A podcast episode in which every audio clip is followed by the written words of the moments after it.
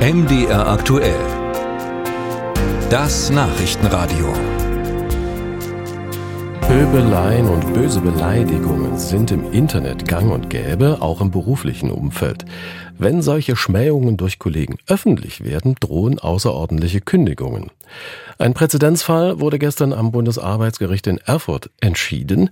Arbeitskollegen einer Fluggesellschaft haben in einer WhatsApp-Gruppe ihre Chefs massiv beleidigt. Die Äußerungen wurden öffentlich und führten zu einer außerordentlichen Kündigung. Die Betroffenen zogen vor Gericht bis in die letzte Instanz und gestern nun entschied das Bundesarbeitsgericht in Erfurt. Ein Arbeitnehmer heißt es da, der sich in stark beleidigender, rassistischer, sexistischer Weise über Vorgesetzte und andere Kollegen äußert, kann außerordentlich gekündigt werden. Er kann sich nur im Ausnahmefall darauf berufen, dass seine Äußerungen vertraulich und nicht für die Öffentlichkeit bestimmt waren. Ja, was ist privat und was ist dann öffentlich? Wir wollen darüber reden mit dem Thüringer Landesdatenschutzbeauftragten Dr. Lutz Hasse. Guten Morgen. Morgen, Herr Blattner. Grüße Sie. Herr Hasse, ich kann mich also nur im Ausnahmefall darauf berufen, dass meine Äußerung in einer WhatsApp-Gruppe privat war. Was ist dann noch überhaupt als privat zu werten? Und wie sehen Sie das als Datenschützer? Der Aufhänger ist hier ja arbeitsrechtlicher Natur.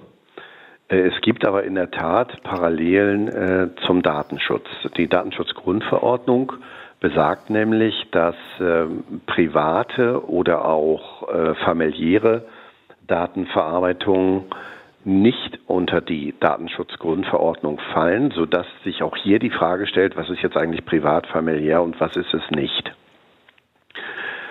Das ist gar nicht so leicht zu beantworten. Äh, es gibt ähm, Rechtsprechung, die besagt zum Beispiel im Videobereich, dass wenn eine Videokamera ausschließlich auf das eigene Grundstück gerichtet ist, dass man dann von einer objektiven Datenverarbeitung nur für den familiären äh, Bereich ausgehen kann. Objektiv, objektiv deshalb, weil die Kamera objektiv eben tatsächlich feststellbar also auf das eigene Grundstück gerichtet ist. Ist sie das nicht, ragt der Aufnahmebereich in den öffentlichen Verkehrsraum, ist der private Bereich verlassen. Die DSGVO gilt dann und man braucht dann insbesondere eine Rechtsgrundlage, die man sonst im rein privaten Bereich nicht braucht. Äh, Rechtsprechung sagt weiter dazu, wenn es im gewerblichen Bereich ab, sich abspielt, dann sind das Indizien dafür, dass es im, im öffentlichen Bereich stattfindet, die Datenverarbeitung. Übertragen hier auf unseren Fall kann man natürlich davon ausgehen, dass subjektiv die Gruppenmitglieder der WhatsApp-Chatgruppe ähm, davon ausgegangen sind, dass hier die Vertraulichkeit gewahrt ist. Es kann auch sein, dass es über einen längeren Zeitraum tatsächlich so war. Aber wenn das Bundesarbeitsgericht äh, sagt, diese Vertraulichkeit kann man anzweifeln, weil eines der Gruppenmitglieder die ausgetauschten Daten weiterleiten kann und weil, das sagt das Arbeitsgericht nicht, das sage ich jetzt, weil die anderen Gruppenmitglieder äh, das gar nicht mitbekommen. Wenn aus der Gruppe heraus Informationen, also Daten, herausgeleitet werden, im Regelfall kriegen die das nicht mit, dann ist es eben keine geschlossene vertrauliche Gruppe mehr. Es ist dann nicht privat, und es ist dann öffentlich. Also wenn ich Sie richtig verstehe, reicht es aus, wenn es die Möglichkeit besteht, dass aus diesem Kommunikationskanal, nenne ich es jetzt mal neutral, Informationen nach außen gelangen können, dass das Prinzip des Vertrauensschutzes nicht mehr gilt. Also beispielsweise bei WhatsApp. Korrekt, ja, das haben Sie richtig verstanden. Was ist dann dann überhaupt noch ein geschützter Raum? Also WhatsApp offenbar nicht, eine E-Mail. Wie würde man denn beispielsweise verfahren, wenn private Informationen aus einem Briefwechsel öffentlich würden? Wäre das anders geschützt?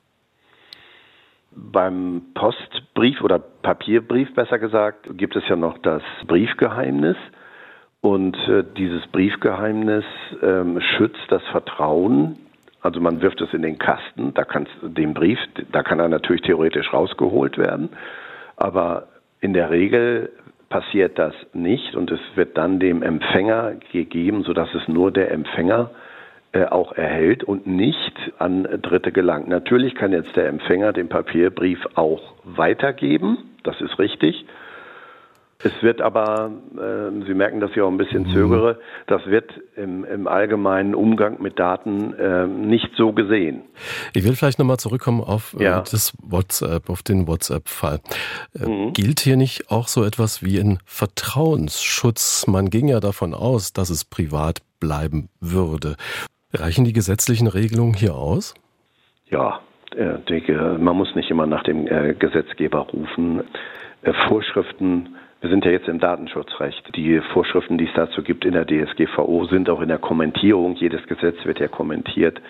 Kommentiert nämlich in der Weise, dass Chatgruppen, soziale Netzwerke im Ausnahmefall vertraulich sein können, dass man aber, wenn die Möglichkeit besteht, dass diese Nachrichten, die Informationen, die Daten weitergeleitet werden, und das ist in der Regel der Fall, äh, dass dann diese Vertraulichkeit und der, im Datenschutz heißt das dann eben Haushaltsprivileg äh, verlassen ist und nicht gilt.